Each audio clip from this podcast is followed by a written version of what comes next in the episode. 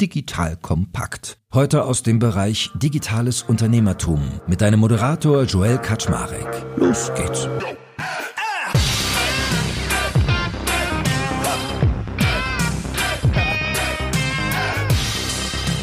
Hallo Leute, mein Name ist Joel Kaczmarek. Ich bin der Geschäftsführer von Digital Compact und heute steige ich ein in ein Unternehmen, was total groß ist, total bekannt, von ganz vielen Menschen benutzt wird und wo ich endlich mal verstehen will, wie die das eigentlich gemacht haben. Und dieses Unternehmen hat ein Thema, was wahrscheinlich die wenigsten von uns jetzt auf den ersten Blick sexy finden. Es geht nämlich um Buchhaltung. Und wenn wir genau darüber nachdenken, werden wir aber bestimmt merken, das ist so meine Hypothese für heute, dass da einiges an Potenzial drin steckt. Und natürlich will ich verstehen, wie man dieses Potenzial erschließt. Und die Firma, von der ich spreche, trägt den schönen Namen Lexware.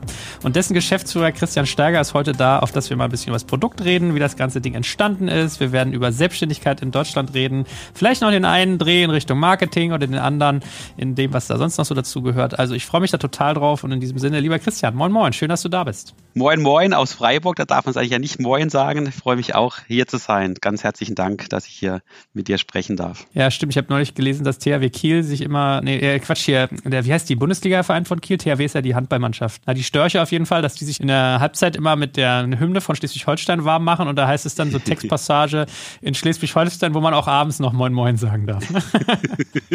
Aber gut, anyway, ich schweife ab.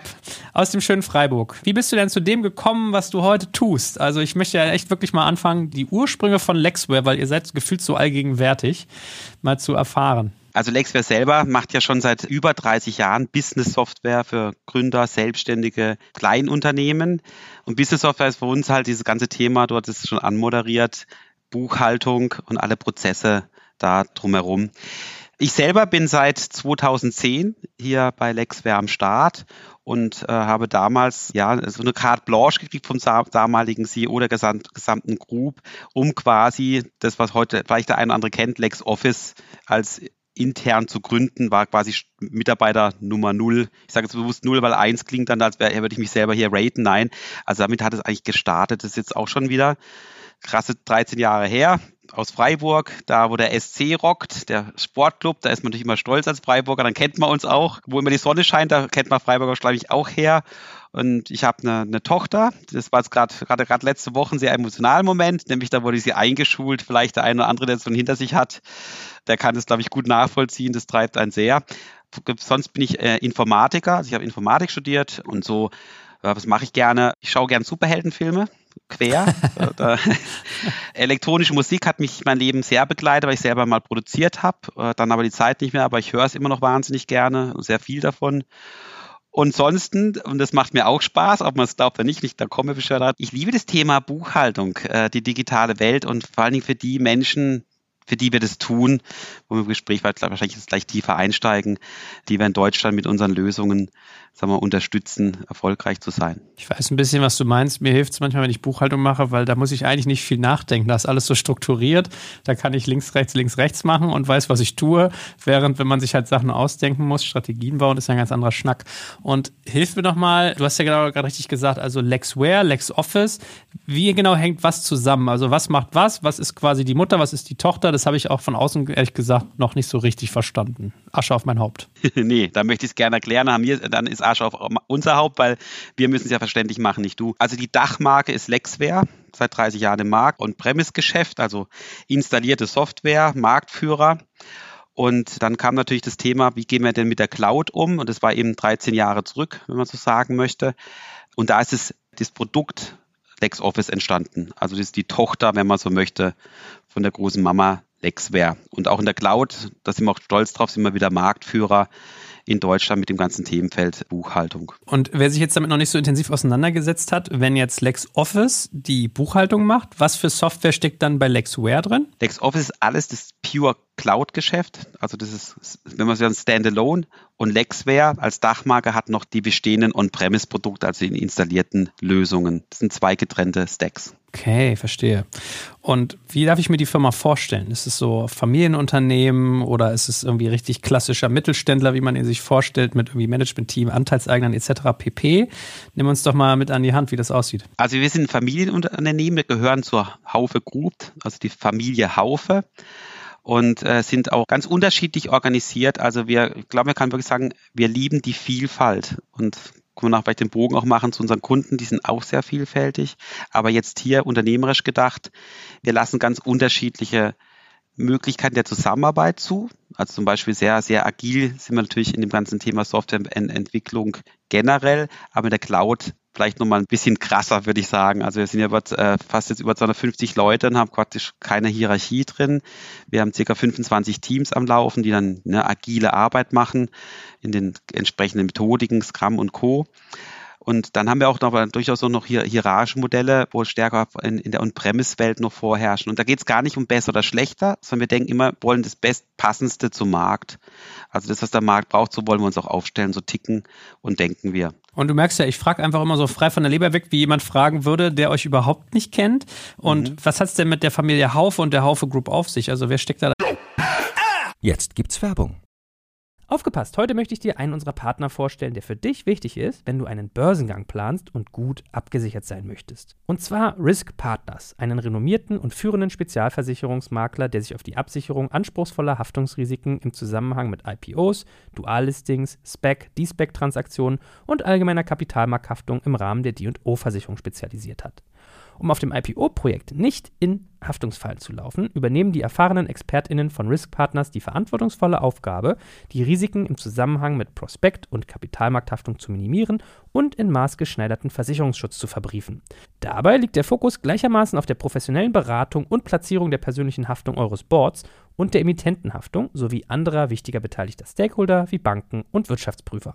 Erfolgsfaktor von Risk Partners in vergangenen Deals ist das eingespielte Team, das bestens vernetzt ist, auch in internationalen Märkten, um weltweite Versicherungskapazitäten abrufen zu können. So können auch Versicherungssummen von mehreren hundert Millionen Euro ideal strukturiert und prämieneffizient gestaltet werden. Das Team hat bereits Unternehmen aus dem DAX und MDAX-Segment erfolgreich bei Transaktionen begleiten dürfen und hat insbesondere auch Track Record bei zahlreichen Nasdaq-IPOs bekannter deutscher Foreign Filer aus den Branchen Life Sciences und Tech. Wenn ihr also einen Börsengang plant oder auch eine Kapitalaufnahme oder Listing ansteht, meldet euch gerne bei Risk Partners. Dafür habe ich euch unter digitalkompakt.de slash riskpartners in einem Wort geschrieben eine Weiterleitung eingerichtet für alle Fragen zu Risiken und passendem Versicherungsschutz. Und wie immer findest du alle Infos auch auf unserer Sponsorenseite unter digitalkompakt.de slash Sponsoren. Jetzt geht's weiter mit dem Podcast dahinter? Also wie gesagt, Familienunternehmen, das sind noch die Gesellschafter, die Familie Haufe. Und die Haufe Group speist sich, wenn man so sagen möchte, aus drei Business Groups heraus. Das eine ist die Lexware, die eben als Zielgruppe oder deren Kunden diese Kleinst- und Kleinunternehmen sind, die wo wir wahrscheinlich da gleich tiefer einsteigen werden. Dann gibt es die Haufe Akademie, die kennt man erst im Enterprise-Bereich wahrscheinlich, wenn man dann irgendwelche Seminare macht, also Learning and Development, digital oder vor Ort oder Blended Learning. Und dann gibt es noch den Brand Haufe draußen sozusagen. Da geht es dann um Inhalte, die aber auch digital distribuiert werden. Das ist so das ganze Komplex der Group. Ah, okay. Ja, krass. Und du hast eben gesagt, ihr habt keinerlei Führungsebenen bei 250 Mitarbeitenden. Wie kriegt man das denn hin? Ich sag mal so, wir haben halt dann durch damals von Scratch gestartet, das heißt, man konnte es von null aufbauen. Und 2010 war das ganze Thema agil vielleicht noch nicht so ganz buzzy, wie das heute ist und auch äh, dafür wiederum sehr jungfräulich und wussten noch gar nicht genau, wie man damit umgehen soll. Aber wir konnten nicht so uns entsprechend aufbauen. Das heißt, wir waren wirklich ganz am Anfang ein kleines Team, haben uns sehr stark mit Need Finding, also Bedürfnisanalyse unserer Kunden beschäftigt und daraus sind dann eben dieses ganze LexOffice aufgebaut und das ging natürlich nach und nach und sehr organisch. Ne? Wir sind ja nicht jetzt auf, auf einen Exit aus oder irgendwie ein, ein Börsenspiel oder dergleichen, sondern wir wollen nachhaltiges Geschäft im Sinne auch der, des Familienauftrags, auch für die nächsten Generationen, dass da der Auftrag ist, entsprechend zu entwickeln. Das ist ja der Job auch von uns dann, von der Lexware. Krass. Und wir konzentrieren uns jetzt mal auf die LexOffice. Ich glaube, das ist so bei meiner Zielgruppe, die ganze mhm. Digitalwirtschaft, die irgendwie zuhört, wahrscheinlich so das naheliegendste. Was gehört denn bei euch alles dazu, jetzt mal rein produktseitig? Also Buchhaltung, klar. Gibt es noch weitere Elemente? Nimm uns da auch mal mit irgendwie hinter die Kulissen. Sehr gerne.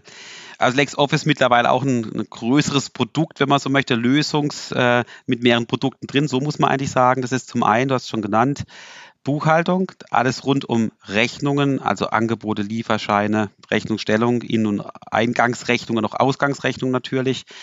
Dann ein Teil kann man jetzt schon Richtung Warenwirtschaft, da wird noch mehr kommen, aber das ist schon auch ein Teil, noch klein. Dann haben wir, das ist vielleicht auch unique am Markt, eine Lohnbuchhaltung, aber über uns kannst du also auch Löhne abrechnen, komplett. Und relativ jung im Markt noch aus unserer Sicht jetzt ist das ganze Thema Debitkarte, die wir auch gerade in den Markt bringen. Warum das Ganze? Wir sehen uns als Unternehmenslösung. Also LexOffice soll alles lösen, was ein Unternehmen braucht, was administrative, repetitive Dinge angeht. Ne? Und deswegen braucht es auch diese ganzen Komponenten. Die erweitern wir dann noch über ein Ökosystem, also Partner, E-Commerce, das bauen wir jetzt nicht selber, aber diese Core-Elemente, die wollen wir schon selber an den Start bringen. Vielleicht die Analogie, auch wenn es immer ein bisschen Abschluss ist, aber kennt jeder bei einem iPhone, da hast du auch erstmal deine Telefon-App, deine Message-App, kannst du dich auch auswechseln, aber die hast halt erstmal. Äh, du hast da E-Mail drin, du hast Musik drinnen, also du hast ein Foto drin, du hast erstmal die Core-Elemente drinnen und kannst dann ausspezifizieren. Und so ein bisschen sehen wir das als Unternehmer für die Unternehmen, die wir da bedienen. Ich habe gerade genau dasselbe gedacht, dass eigentlich Konto bei euch sowas total naheliegendes sein dürfte, weil da, da hat man nochmal eine ganz krasse Bindung und ich denke jetzt auch gerade so, wenn ich, wenn langsam an Wettbewerbsebene noch kommen, sowas wie Contest zum Beispiel, weil mir ist aufgefallen, wenn man das Thema Buchhaltung anguckt, dass ganz viele Leute aus so ganz unterschiedlichen Ecken kommen. Der eine geht mehr vom Konto und knüpft die Buchhaltung an, der andere geht mehr in die Buchhaltung und knüpft wieder was anderes an. Ich höre schon langsam die Nachtigall trapsen, dass sich da einiges sozusagen andockt. Und was ich dafür noch verstehen möchte, ist, wer ist denn so eure typische Zielgruppe? Also auf was für eine Größe von Unternehmen geht ihr? Also unsere Zielgruppe ist ja erstmal phänomenal, weil es sind circa 3,8 Millionen in Deutschland. Und das Spannende ist, ist vielleicht gar nicht jedem so bewusst, es sind 97 Prozent aller Unternehmen in Deutschland, die sie repräsentieren. Und was auch nicht vielleicht immer so klar ist, also es ist eigentlich das größte Unternehmen, vielleicht sogar der Welt, wenn man die zusammenzählen wird. Die beschäftigen nämlich 12,5 Millionen sozialversicherungspflichtige Arbeitnehmer, Arbeitnehmerinnen. Und da sieht man mal die Wucht, die da dahinter ist. Das ist so die eine Kenngröße, was die ausmacht. Das andere ist, diese Vielfalt. Also das, deswegen begegnet dem Markt vielleicht auch in der Organisation recht vielfältig, weil das ist der Bäcker, wo du sonntags deine Brötchen holst. Ne? Das ist das Kaffee bei dir um die Ecke, wo du deinen dein Kaffee trinken gehst jeden Tag oder dein To-Go holst, in, in, in, in der, hoffentlich nicht in den Wegwerfbecher. Das ist die Floristin, wo du vielleicht Blumen kaufst, wenn du deiner Freundin was Schönes machen willst oder deiner Schwiegermutter. Das ist das Friseurstudio, das ist der Handwerker und so weiter. All die, die wir so kennen. Und man merkt es, glaube ich, schon, wenn man sich so aufzählt, sehr unterschiedliche Bedürfnisse und extrem vielfältig, wie sie arbeiten. Und was sie auch noch eint, weil die haben typischerweise so 0 bis 50 Mitarbeiter, das ist so die Kernzielgruppe, das Zielgruppe klingt immer so, aber diese Kunden sehen so aus. Dies, meistens macht es der Chef, die Chefin alles selber. Das heißt, du musst dir vorstellen, ne, der Chef der Bäckerei, der skaliert ja genau dort, skalieren wir so nach unsere Sprache, dort, wo er noch mehr Bäcker einstellt, um bessere Mehrbrötchen zu backen, bessere, all diese Themen.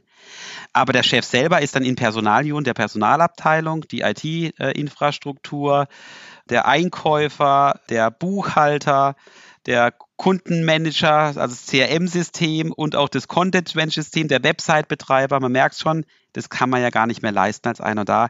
Genau da setzen wir eigentlich an, weil keiner von denen, nicht der Bäcker, nicht der Handwerker, nicht der Grafiker, nicht der Programmierer, nicht der Designer und so weiter, hat sich selbstständig gemacht, um das eigentlich zu kaufen, was wir anbieten, weil da will keiner Buchhaltung machen. Aber, und das finde ich ganz spannend, wenn man das gut löst, das ganze Thema Buchhaltung, dann ist es wohl eben kein, du hattest am Anfang gesagt, es ist kein sexy Thema, ist aber Speicher auch nicht.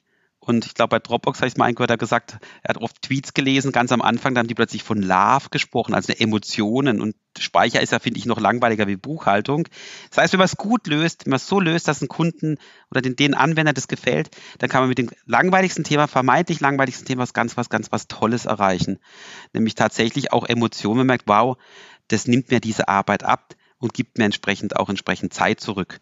Und das ist es das, wo man sagen kann, auch unser Ziel ne, mit dem ganzen Thema Buchhaltung, das ist ja viel mehr als das reine, vielleicht hat es der andere jetzt soll haben, weil das werden wir wegautomatisieren, da sind wir auch dran. Ja, ich merke das ganz krass. Und wie gesagt, ich finde, je länger man über das Thema nachdenkt, die Schneisen sind so vielfältig, weil das, was du jetzt gerade beschrieben hast, wenn wir jetzt über KMU reden, war das ja ganz klar das K, also die kleinen Unternehmen. Mhm. Ich nehme an, ihr macht auch Selbstständige und bis zu genau. welcher Größe seid ihr denn dann typischerweise vertreten, wenn es in Richtung des Ms der mittelgroßen Unternehmen geht? Immer als Hilfsgröße bitte, das sind diese bis 50 Mitarbeiter. Warum Hilfsgröße? Weil das in D-Statis, Statistern so die typischen Auswertungscharaktere sind. Eigentlich müsste man eher auf Nutzungsverhalten oder Aufgabenteilung gehen. Ne? Ab einer gewissen Größe fangen die Firmen halt an, Spezialisten für diese Themen dann zu haben. Da geht es dann ins Bereich ERP. Mhm. Und da sind wir dann auch raus, weil alle unsere Lösungen sind do-it-yourself. Hm, okay. Wie jetzt schon mal mehrfach irgendwie thematisiert, finde ich, es gibt so ganz viele Schneisen. Und ich, ich finde, manchmal ist es auch so, das kann man sich wie so ein Puzzle zusammensetzen. Ich denke zum Beispiel auch gerade an sowas wie Holvi, die eigentlich ein Konto machen, die dann angefangen haben, irgendwelche Online-Shops mit dran zu flanschen. Jemand anders dockt quasi das Konto an seine Buchhaltung dran und die Buchhaltung dockt vielleicht auch mal sowas wie Reisekostenabrechnungsgeschichten oder oder mit dran. Also es gibt so ganz viele Funktionen, die eigentlich, wenn man mit dem Thema Geld bewegen und irgendwie Dinge aufsetzen in einer Firma zu tun hat. Wo fangt ihr denn an und wo hört ihr auf? Weißt du, was ich meine? Ihr habt ja so eine ja. Verführung, so viel zu tun. Also wir nennen es tatsächlich intern auch nicht Buchhaltung, sondern Geschäftsprozesse. Das ist jetzt auch kein schönes Wort, fair enough, aber was verstehen wir darunter? Geschäftsprozess fängt genau da an, wo du es gerade beschrieben hast. Als Beispiel, ich habe einen E-Shop, verkaufe da ein Produkt, das haptisch, so digital ist erstmal auch egal kauft entsprechend ein Kunde, das muss geliefert werden, da muss eine Rechnung für gestellt werden, vor allem im B2B-Bereich, aber auch im B2C-Bereich dann sogar.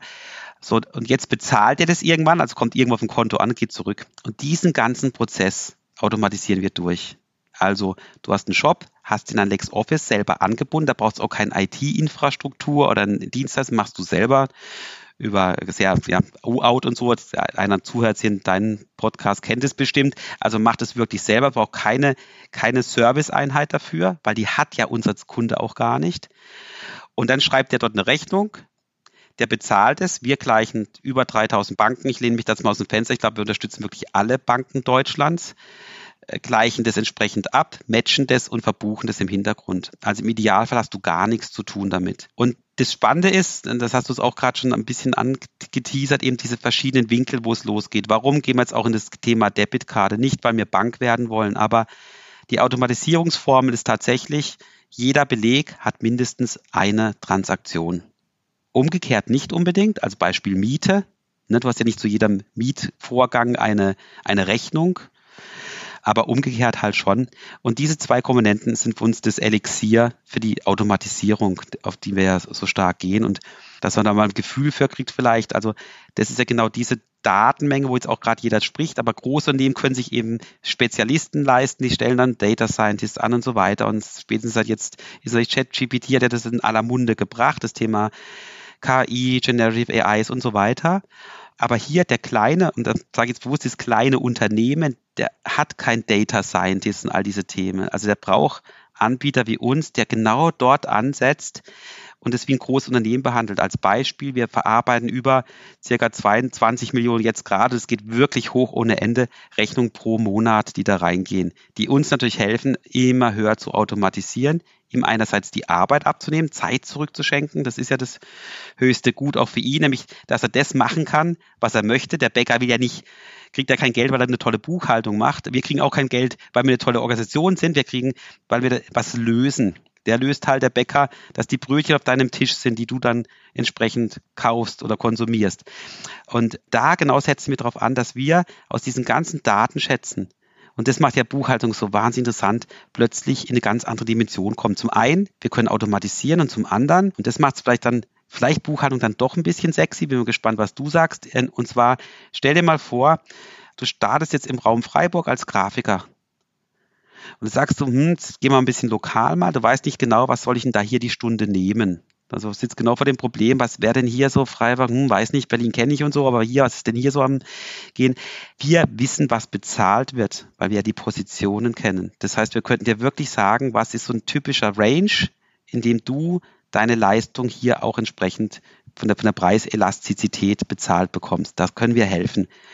Oder wir sehen, du kriegst zu viel Gewinn, wünschen wir jedem. Aber jetzt ist ja die Frage, kann ich vielleicht eine steuerliche Besserstellung her herbeiführen, indem ich zum Beispiel einen Beratungsanlass schaffe und dann sage, sprich jetzt mit deinem Steuerberater, mit deiner Steuerberaterin über Gewinnminimierung. Klingt jetzt komisch, also sprich, investier jetzt guter Zeitpunkt.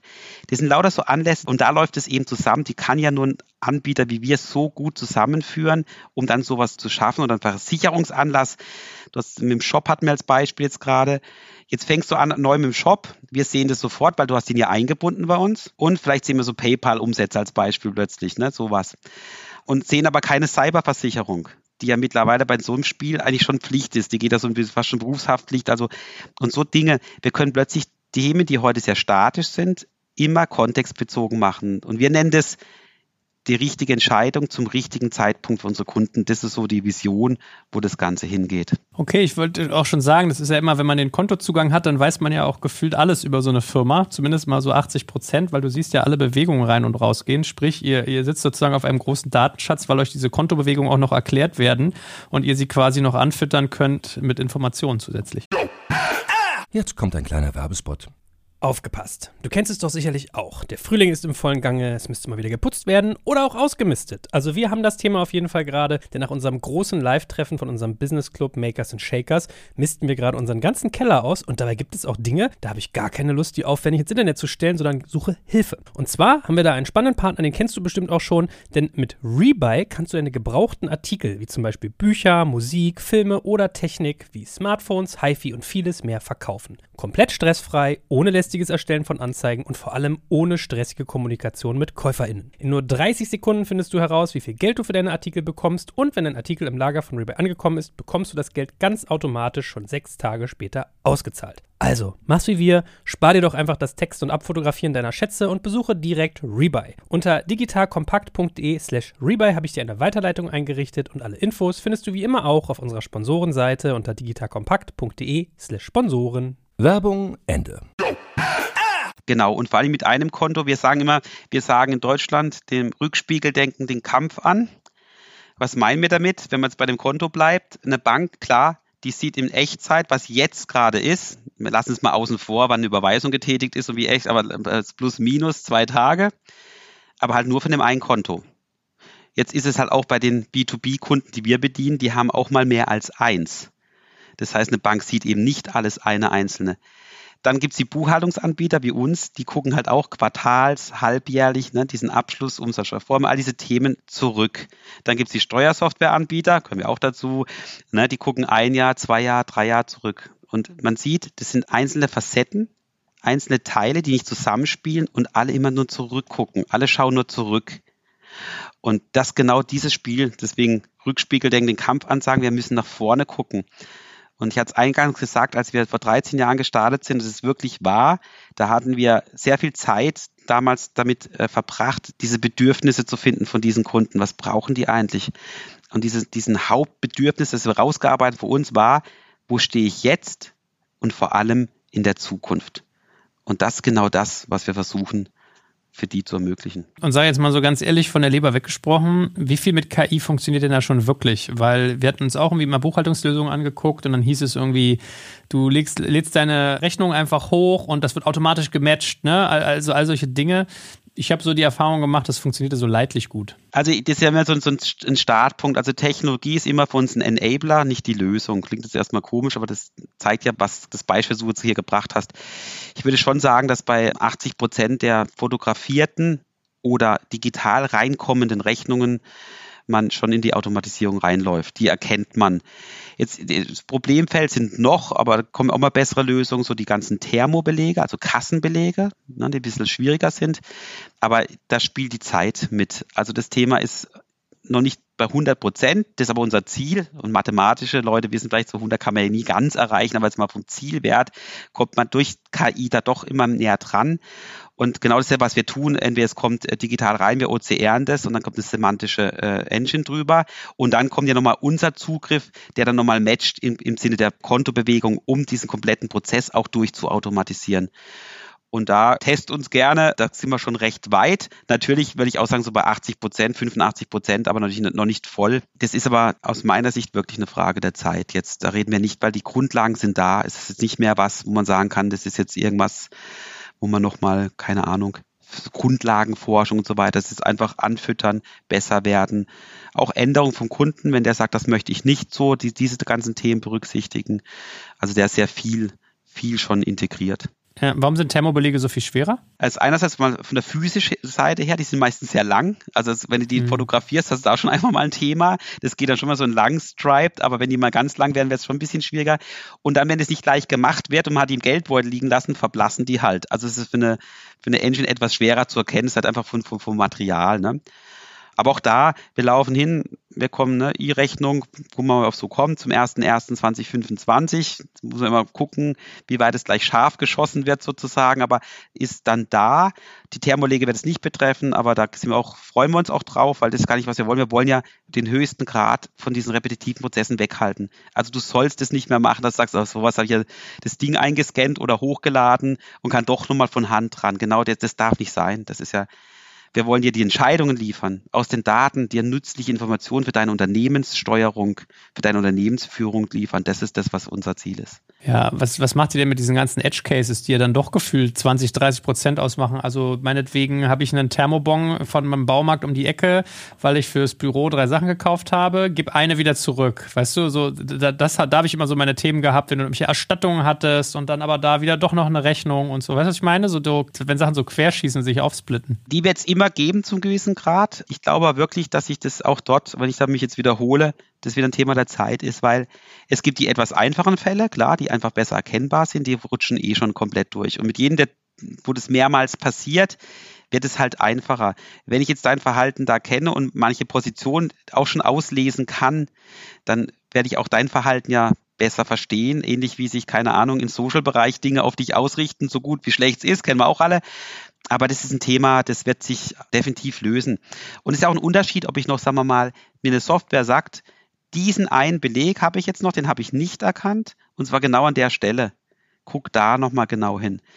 Versus ne, du musst das ganze Ding nochmal komplett erfassen oder sowas. Also das sind wirklich, da bin ich ganz tief und fest überzeugt. Das kann man sagen, klar sagt es der, der Christian, der steht ja für das Thema, aber das ist Technik jetzt, das ist nichts Weltbewegendes mehr. Und sag mal, wie viel wisst ihr denn eigentlich über eure Kunden? Was könntest du denn noch für Schätze heben? Weil ich denke gerade so an Kreditkartenfirmen, die sind ja in der Lage, dir zu sagen, äh, wenn du eine Affäre hast, dein Partner, oder wenn eine Scheidung kurz bevorsteht, oder wenn du ein Kind kriegst, weil natürlich sich die Käufe irgendwie verändern. Und wenn man da so ein bisschen KI und Logik drüber laufen lässt, da kriegt man schon viel raus. Bei Firmen muss es ja fast noch krasser sein und vielfältiger, oder? Wir machen das natürlich nicht auf eine Firma runtergebrochen, sondern immer in Tupeln oder in Kohorten dann sozusagen. Das ist, das ist ja, weil es ja Massengeschäft. Ne? Wir haben in Lexware insgesamt 500.000 Kunden. Das sind ja wirklich Unternehmen, Unternehmerinnen mit dann nochmal Usern hinten dran. Das ist erstmal so, das ist ein großes Pfund natürlich. Auch in der Cloud ungefähr die Hälfte ist jetzt sind Cloud-Kunden, also bei LexOffice. Und die Daten sind, wie du sagst, natürlich kann man dann eine Menge draus ableiten, sozusagen. Auch eine, eine Lohnbuchhaltung. Ne? Kenne ich, kann man auch sagen, wenn ich dein Payslip kenne, kenne ich dein Leben. Ne? Dann, weil ich genau weiß, äh, auch, auch Dinge, die ich gar nicht verarbeiten kann, ist ja alles sehr restriktiv. Also wir, wir halten ja eine Unmenge, wir sind BaFin reguliert, wir haben Grundsatz ordnungsgemäßer Buchhaltung, wir haben eine TÜV-Zertifizierung drauf, also all diese Themen. Aber aus dem Gesamtthemenfeld äh, was wir an Daten haben, kann man schon sehr, sehr, sehr viel machen. Das ist schon richtig. Und das haben wir, deswegen wollen wir es ja auch nutzen, um die, dir zu helfen, bei diesen Entscheidungen zu fällen. Und das ist ja auch nicht nur das, was wir haben. Ich glaube, das Spannende wird ja eher, wenn man das noch anreichert, zusätzliche Daten.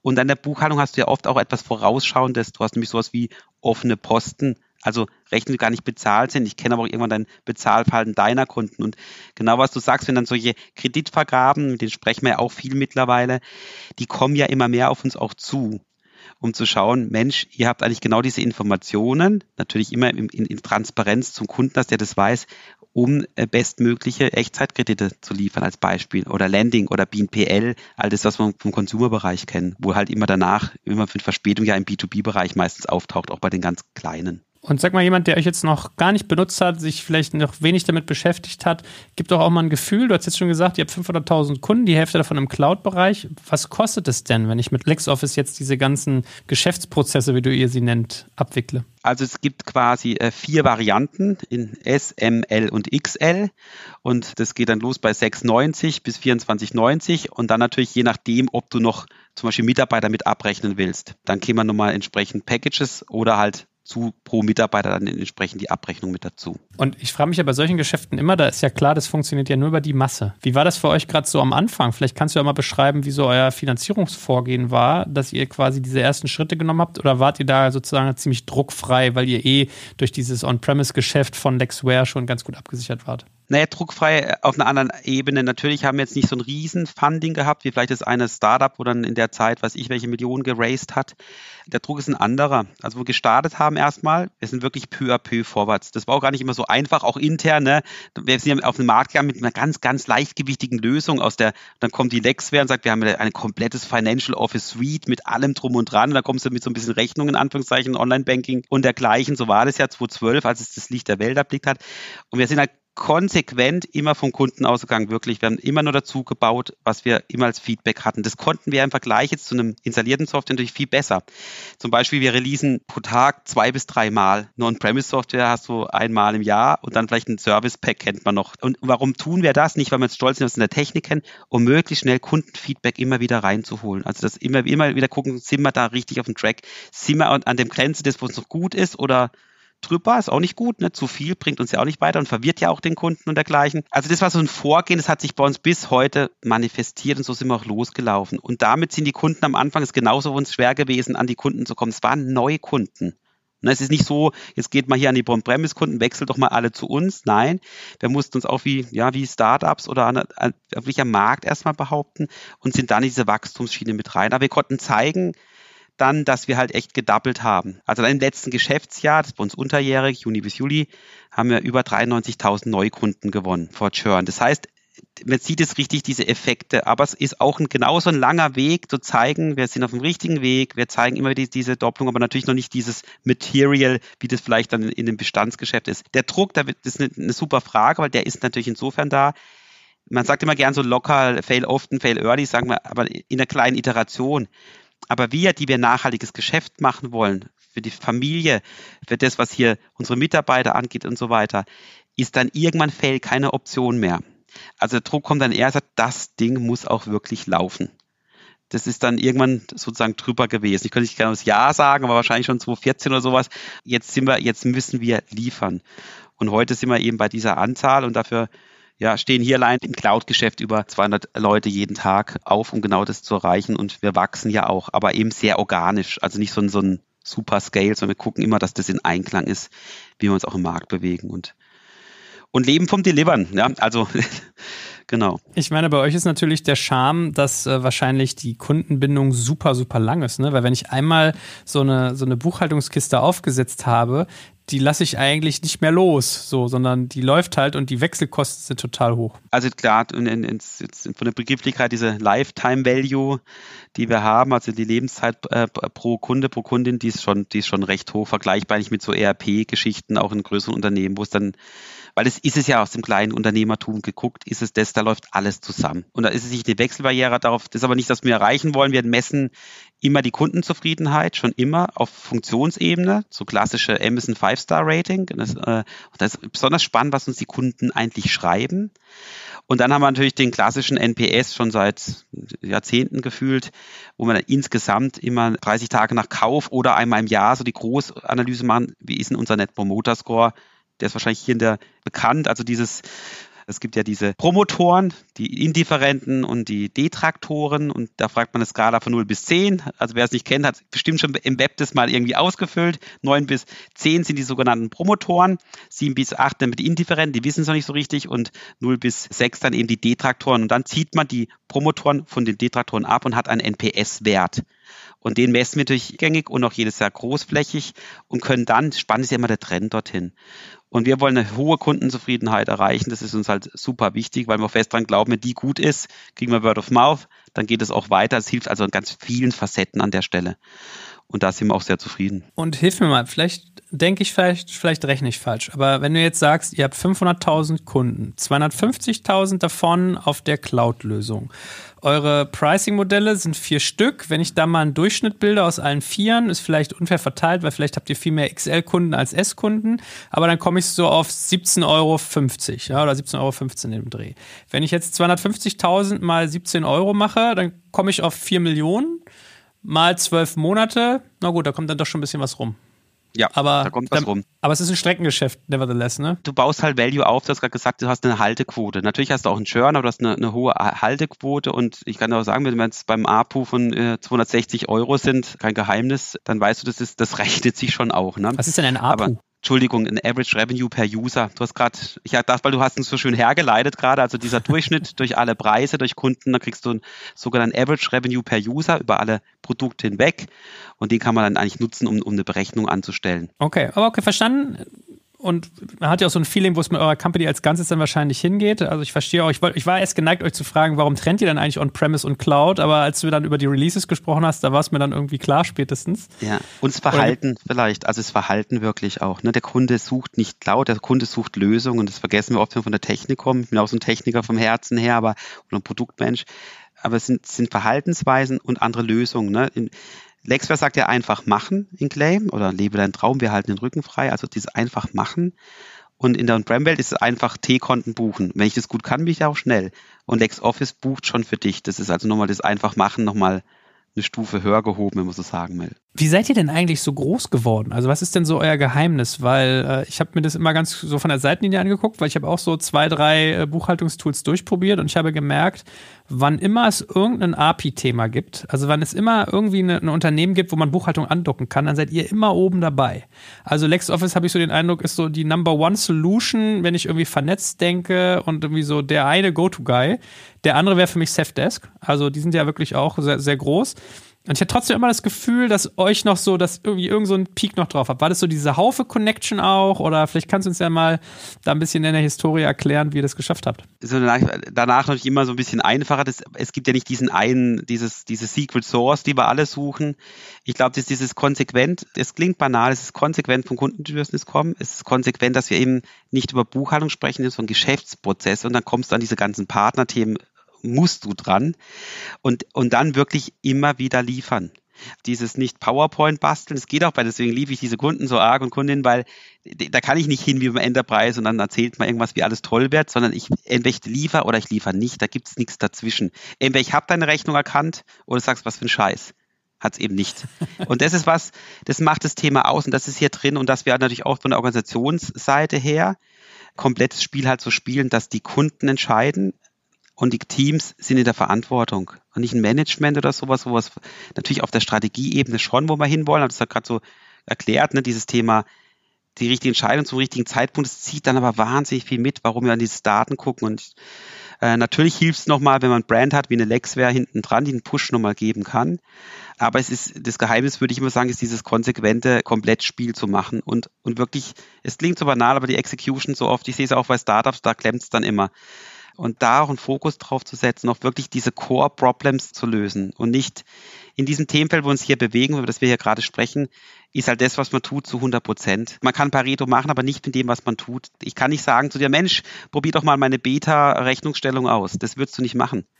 also, das heißt, du musst dann das, was du tust, wirklich, wirklich end-zu-end -end machen. Und wir haben sehr früh begonnen, in der Vernetzung, das hast du gerade angesprochen, den Ball nehme ich gerne auf, weil das Unternehmen ist ja heute schon vernetzt. Das Unternehmen, der Unternehmer, die Unternehmer, die hat eine Steuerberater, einen Steuerberater.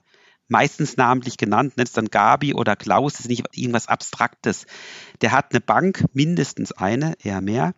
Der hat Mitarbeiter vielleicht, der hat Lieferanten mit Verkauf, der hat Kunden, der hat eine Beziehung zum Staat, die ist ein bisschen zwanghaft, ne? er muss halt eine Umsatzsteuer aber das steht gar nicht zur Debatte, muss man machen. Und er hat weitere Lösungen angeboten. Das sind diese Partner, wo wir gesprochen haben, Zeiterfassung, du hast genannt, oder Reisekostenabrechnung, all das.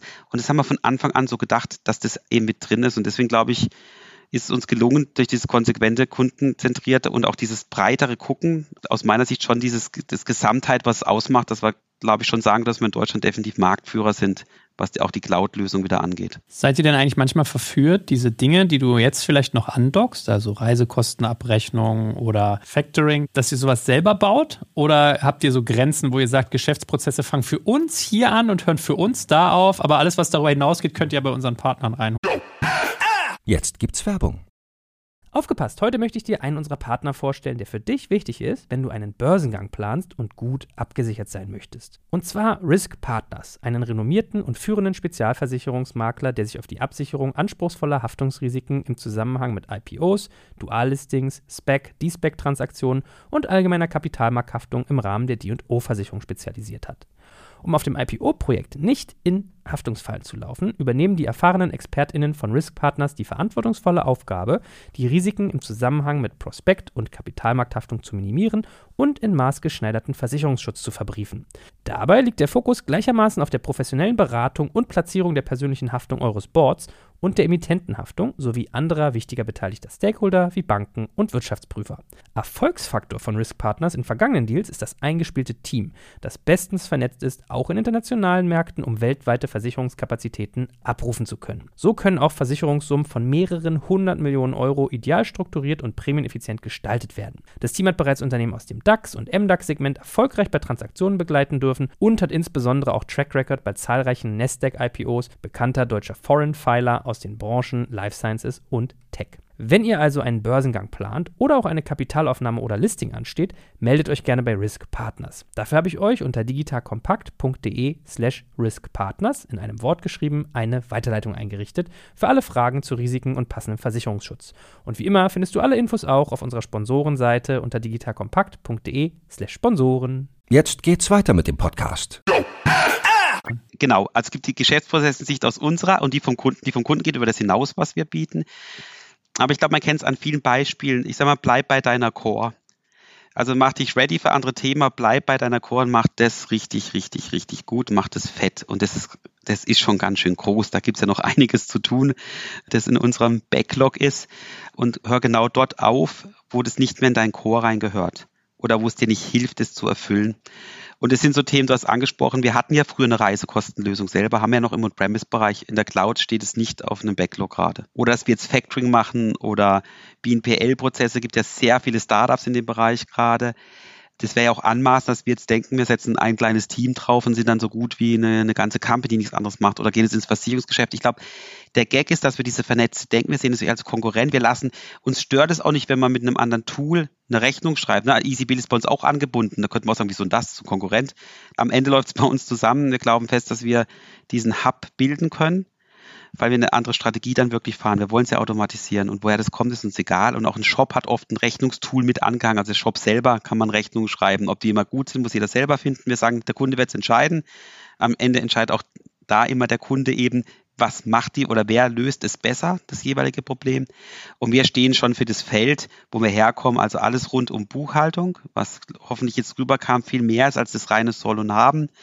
Rechnungsstellung, das bis in Wabi, also Warenwirtschaft, Module mit hinein. Neu ist sicherlich für uns schon das Debitkartengeschäft, aber wir wollen nicht Bank werden. Wir wollen aber besser werden noch in dieser in diesem Vernetzen, in diesem Automatisierung, werden dieses Wissen auch allen Banken zurückspielen. Das ist nichts, wo wir sagen, das behalten wir, sondern macht es bitte auch so, weil dann helfen wir unseren Kunden noch mehr Zeit zu sparen. Und was ist bei euch Core? Du könntest ja zum Beispiel auch sagen, im Sinne von Konsolidierung, ihr könnt euch Unternehmen dazu kaufen. Dann könnt ihr sagen, der Beste im Bereich Zeiterfassung hole ich mir jetzt den und da hole ich mir jemanden dazu. Ob es jetzt leistbar ist, mal außen vor für den Moment, ja. Mhm. Aber wie habt ihr denn kartografiert, was euer Core ist und was nicht? Also wie ich gerade eigentlich fast aufgeführt habe, das Lohn und Gehalt, ganz mhm. klar. Mhm. Da geht natürlich drüber hinaus, da gibt es auch so Benefits-Themen, auch da sprechen wir natürlich mit verschiedenen Partnern. Buchhaltung, Geschäftskonto und Rechnungen. Okay. Und Rechnungen kann man als Warenwirtschaft, das ist das, was wir als dieses Business Core, danke nochmal für die Frage, dass ich es auflösen darf hier, das ist das, was wir als Core bestehen. Drumherum sind dann diese ganzen Beziehungsgeflechte, dem er heute schon arbeitet. Noch da werden wir reingehen. Wir haben über 60.000 Steuerberater, die zusammen registriert sind auf LexOffice und dort mit Mandanten zusammenarbeiten. Also das Mandanten, das heißt nicht, dass wir Steuerberaterlösung bauen, sondern wir, wir connecten. Weil wir fest daran glauben, wenn wir all diese Informationen und Daten aus diesem strukturierten Informationen, aus diesem Core, also Lohnbuchhaltung, Buchhaltung, Rechnungen, Geschäftskonto, addiert, um diese Beziehungsinformationen und Daten haben ja auch eine Form von Beziehung, erst dann werden sie ja wertvoll, das ist das, wo wir in Zukunft dann glauben, dass unsere Vision dahin zu gehen. Hm, okay. Das Thema richtige Entscheidung zum richtigen Zeitpunkt. Und wenn wir jetzt nochmal ganz kurz auf den Wettbewerb gucken, also Breisgau sitzt ihr, Offenburg sitzt irgendwie Safdesk. Ich finde auch irgendwie eine ganz charmante Ähnlichkeit so in der Art, wie ihr funktioniert. Was siehst du denn so als die, die Hauptunterscheidungsmerkmale? Weil das Produkt, was also Buchhaltung ist ja relativ standardisiert an vielen Stellen. Und ich meine, da ist ja der Gedanke eigentlich auch naheliegend, wenn zwei so groß sind wie ihr zum Beispiel, ob man mal über Zusammenlegung nachdenkt etc. pp. Da gibt es ja eigentlich ganz viel Bewegung. Wie verortet ihr euch denn da? Also vielleicht erst erstmal, wenn man über Wettbewerb spricht, der größte Wettbewerb, den wir haben. Was schätzt du, wer das ist? Ich frage das manchmal ganz gern. Das ist relativ simpel, das ist die Excel-Tabelle wahrscheinlich. Absolut, ganz genau. Das Office, das, da gucken wir hin. Dann kommt sicherlich eine Datev. Die erwähnt man dann nicht immer gleich. Ja, stimmt, Und dann kommen stimmt, ganz, ja. ganz viele ja. andere Player.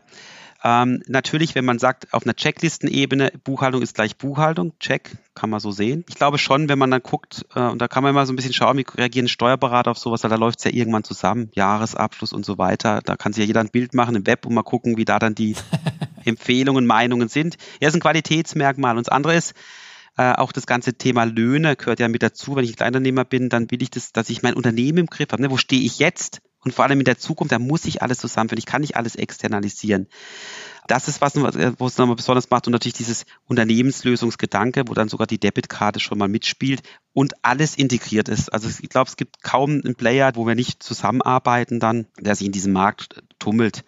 Was dann letztendlich besser passt, ich sage es ganz offen, das muss der Kunde dann für sich entscheiden. Also mhm. ich glaube nicht, dass auf einer reinen Checklistenebene, weil dann ist alles fast gleich. Ne? Eine SAP kann auch Buchhaltung, Rechnungsstellung, aber ich glaube, das ist dann eine, das, das Wie ist doch anders und die, die Gesamtphilosophie ist dann nochmal eine andere und auch das Netzwerk drumherum, plus natürlich die, die Funktionstiefe wo uns, glaube ich, schon irgendwie auch unique macht gerade. Was ist denn eigentlich mit dem Thema Internationalisierung? Wir haben jetzt sehr viel über Deutschland gesprochen. Habt ihr auch andere Märkte auf dem Schirm oder seid sogar schon aktiv? Derzeit sind wir fokussiert auf Deutschland. Und wenn ich jetzt an deine Core denke, dann äh, wird es wahrscheinlich auch erstmal so bleiben. Ich glaube, wir haben das viel gesehen, auch aus Übersee. Ne? Es gibt einen großen Player in den USA, so Intuit wäre vergleichbar, ne? ein Riesending, die mit TurboTax im Consumermarkt und QuickBooks im Counting-Business, kann man nicht so ganz vergleichen. Da haben wir schon viel gesehen, die versucht haben, dann immer wieder in Deutschland und vice versa oder Zero aus, aus Neuseeland, die in, in, im angelsächsischen Raum dann sich tummeln. UK treffen sich dann irgendwie alle. Wir glauben ganz fest dran, wenn man eine Kernel baut, der so eine hohe Automatisierungskraft mitbringt, wie wir das gerade tun, dann ist es internationalisierbar echt schwer. Ich will es mal so formulieren. Also gibt andere Momente vielleicht dann, wenn man über dieses Thema die richtige Entscheidung zum richtigen Zeitpunkt treffen, also aufgrund von Daten, schlaue Algorithmen zu die was, da reden wir vielleicht von einem anderen Thema. Aber dem Core-Geschäft von Buchhaltungsautomatisierung, das automatisiert auf alles zu münzen fast nicht möglich. Man hat es vielleicht schön gesehen, wie schnell Software-Companies waren von, bei, bei der Mehrwertsteueränderung in Corona-Zeiten von 19 auf 16, dieses halbe Jahr. Unabhängig, ob das was gebracht hat, da darf ich jetzt nicht weitersprechen, sonst werde ich noch ganz hektisch, aber wenn es ganz schnell geht, dann weiß man, ist es nicht hochautomatisiert gewesen, weil dann ändere ich halt in irgendeiner Tabelle und sage, da steht es halt 16 weil es passiert nichts hinten dran in der Abhängigkeit. Habe ich es hochautomatisiert, weil es ein ganz schönes Fass, hm. das einem ganz schön beschäftigt hat. Und das, das sieht man, das klingt ja so einfach, dann kann man eine Variable austauschen, dann geht's doch, wird man vielleicht so wegabstrahieren schnell und denkt, das kann doch nicht sein. Aber so tickt ja dann auch nicht mehr Buchhaltung. Das sind ja ganze Ketten hinten dran. Und das dann wieder sauber zu halten, sozusagen, das ist viel zu tun. Aber derzeit konzentrieren wir uns ganz klar auf den deutschen Markt. Der ist ja auch, ich hatte es gesagt, noch ganz schön groß. Da haben wir uns natürlich auch ein paar Ziele noch vorgenommen und wollen ja auch neue Werte schaffen, weil am Grund genommen mit der Automatisierung, mit dem, was wir tun, sägen wir uns ja unseren eigenen Ast ab, könnte man sagen. Ne? Also wir können sagen, wie bescheuert seid ihr? Mit dem, was ihr Geld verdient, automatisiert ihr weg. Also wegmachen kann es nur der Staat. Wir können es aber weg abstrahieren. Deswegen gucken wir, wie kommen wir denn aus diesen Informationen, aus dem Konglomerat von Buchhaltungskordaten, Beziehungen und so weiter, dieses Entscheidungsfähige, dieses, wenn jetzt intern den digitalen Berater zu machen. Ja, weil es ist ja wirklich so, als Laie denkst du, na gut, dann machen wir halt, gehen wir nach Frankreich, da haben sie vielleicht dies, das, jenes ja. anders bei den Rechnungen, aber hm, und dann noch machen wir Netherlands und dann Spanien und dann hm. Aber äh, kann man sich, glaube ich, ganz gut vorstellen, was du beschreibst. Wie gehst du denn eigentlich hin? Und da können wir uns ja langsam auch mal so dem Ende nähern. Ist aber für dich auch immer das Zentrale. Also wenn wir so über Customer Lifetime Values reden, wäre das nächste CAC, also Customer Acquisition Costs. Wie findet ihr denn eigentlich eure Kunden? Also wie mache ich Marketing für ein Produkt, was eigentlich jeder latent unsexy findet, aber mit einem großen Problem euch verbunden ist? Da gibt es ganz verschiedene Streams. Das eine ist ganz klassisch, klar, Direct, da ist viel Google. Aber natürlich ist es, das weiß glaube ich jeder hier, wenn man Brand-Bidding hat, ist es äußerst günstiger, wie wenn man auf die generischen Keywords bitten muss. Und dadurch, da hilft uns jetzt schon eine gewisse Markenbekanntheit. Deswegen machen wir auch mal Fernsehwerbung, Radio, TV, Sponsoring und so weiter. Das ist diese, diese eine Performance-Marketing-Geschichte jetzt super zusammengerafft. Das, da läuft schon ein bisschen mehr Endorsement-Programme und, und, und. Aber, und das andere ist, wir haben zum Beispiel ein Format, das nennen wir Tell Your Story. Das gibt es sogar als Magazin gedruckt davor. Das erscheint viermal im Jahr. Auflage um die vier Millionen. Und da geben wir unseren Kunden eine Bühne, nämlich über die, die keiner sprechen würde. Da ist dann der Bäcker um die Ecke. Da ist auch mal ein Fokusthema drauf. Das heißt, wir wir sehen uns nicht als Sprecher für diese Zielgruppe, für diese Kunden, sondern wir wollen denen eine Bühne geben. Und das ziehen wir sehr stark eben entsprechend auch durch. Das sind diese verschiedenen Facetten, die wir da halt auch bespielen und damit auch eine gewisse Bekanntheit dann erreichen. Das liegt uns auch wirklich am Herzen. Die werden sonst nicht gehört. Keiner spricht über Metzgerei Müller in Freiburg. Wenn die morgen hops geht, ist vielleicht hier im Stadtkurier oder sowas steht was. Also du wirst es niemals mitkriegen. Ne? Sieht mit, mit größeren Firmen deutlich anders aus. Und das ist was natürlich auch dann im Web begleitet und so weiter, das ist man natürlich auch ganz stark. Das heißt, sind so die verschiedenen Facetten. Und dann natürlich mittlerweile ist natürlich das Produkt durch eine gewisse Bekanntheit passiert natürlich auch Momentum, durch dies, dass wir so stark bei den Steuerberatern sind, dass wir Unique eigentlich mit dem Lohnthema schon, das können wir nur gerade wir bespielen für diese Zielgruppe. Und dieses Konglomerat und immer mehr, dass wir auch bei allen API-Partnern, das ja auch, sind ja auch Schaufenster, wenn man so möchte. Also das ist ein ganzes Konstrukt, wo da anfängt zu wirken. Und nicht diese eine wie das Secret Sauce. Sauce. Das ist aber schön Breisgauisch hier formuliert gerade, wo anfängt zu wirken. Ja, kann ich mir vorstellen. Kann man das eigentlich auch gut piggybacken? Also kannst du zum Beispiel sagen, jemand, der sich bei der Deutschen Bank ein Konto holt, der kauft euch mit oder eine Versicherung oder? Ja, wir haben natürlich in fast allen Banken irgendeine Art von Koop am Laufen, also zum Beispiel in Sparkassen auch zusammen, ne, die, die dann, das ist ein dezentrales Konstrukt, aber die auch empfehlen, äh, mit, mit eigentlich mit allen Banken uns auch wieder als API-Partner nutzen und damit findest du ja dort auch wieder schon statt. Also insofern kann man sagen, passiert das implizit, wenn man so möchte.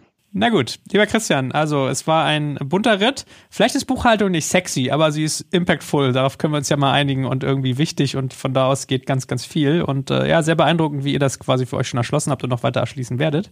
Dafür natürlich viel, viel Erfolg und für heute schon mal ganz herzlichen Dank. Hat viel Spaß gemacht. Ganz lieben Dank. Ich bedanke mich auch herzlich bei dir, Joel. Danke fürs Zuhören beim Digital Kompakt Podcast. Du merkst, hier ziehst du massig Wissen für dich und dein Unternehmen heraus.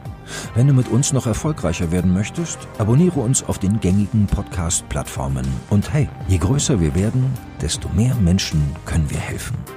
Also erzähl doch auch deinen Kolleginnen und Kollegen von uns. Bis zum nächsten Mal.